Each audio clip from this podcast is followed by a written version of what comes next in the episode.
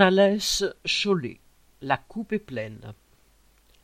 Vendredi 24 septembre, à l'usine Thalès de Cholet, 450 salariés ont débrayé, bloquant pendant une heure l'avenue d'accès au centre-ville.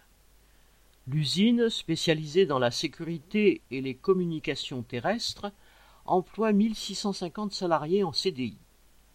En y ajoutant les prestataires et les intérimaires, près de 2000 personnes y travaillent. L'effectif se compose à plus de 70% d'ingénieurs, forfaitaires, entre guillemets, c'est-à-dire payés au forfait jour.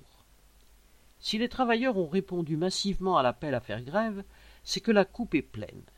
Les négociations annuelles obligatoires, les NAO, commencées fin 2020, ont abouti avant les congés d'été à une enveloppe ridicule.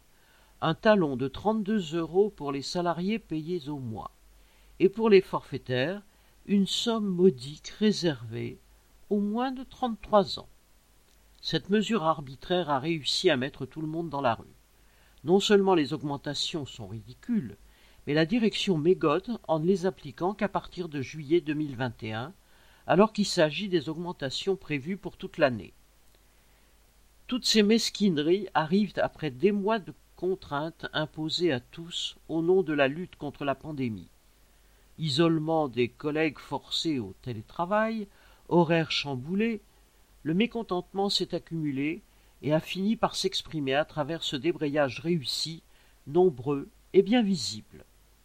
Cette action n'a bien sûr pas suffi à faire reculer le patron, mais tous savent que le groupe Thalès aurait les moyens d'accorder des augmentations conséquentes si on prenait sur les profits des actionnaires. Vendredi 24 septembre, des travailleurs parlaient de ne pas en rester là et d'aller vers une véritable grève. Ils ont entièrement raison. Correspondant Hello.